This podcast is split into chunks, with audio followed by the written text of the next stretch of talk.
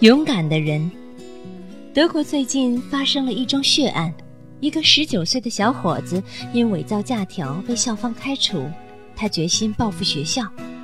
一天上午，他戴着恐怖的面具，一手握着手枪，一手拎着连发猎枪，闯进学校，见人就打。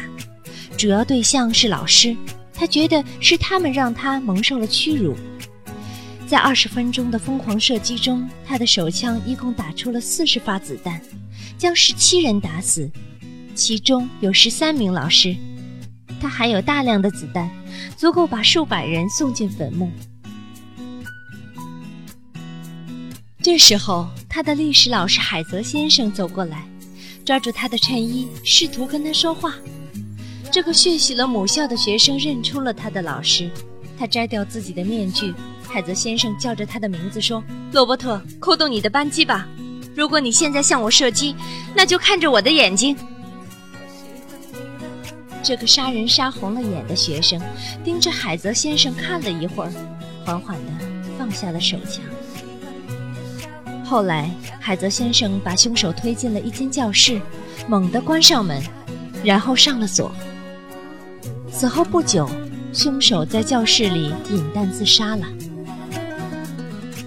海泽先生的勇敢让人惊讶，他在千钧一发时说出的话更让人惊讶。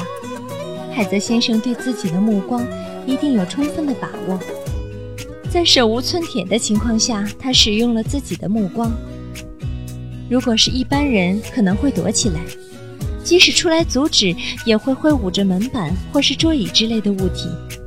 总之，人们有一千种方式，但绝对不会想要说“看着我的眼睛”。正是这句话，唤起了凶手残存的最后一丝良知，停止了暴行。这个故事告诉我们，海泽先生是非常自信的，这不是一种技巧，而是一种极其深厚的修养，是长期潜移默化修炼提升的结果。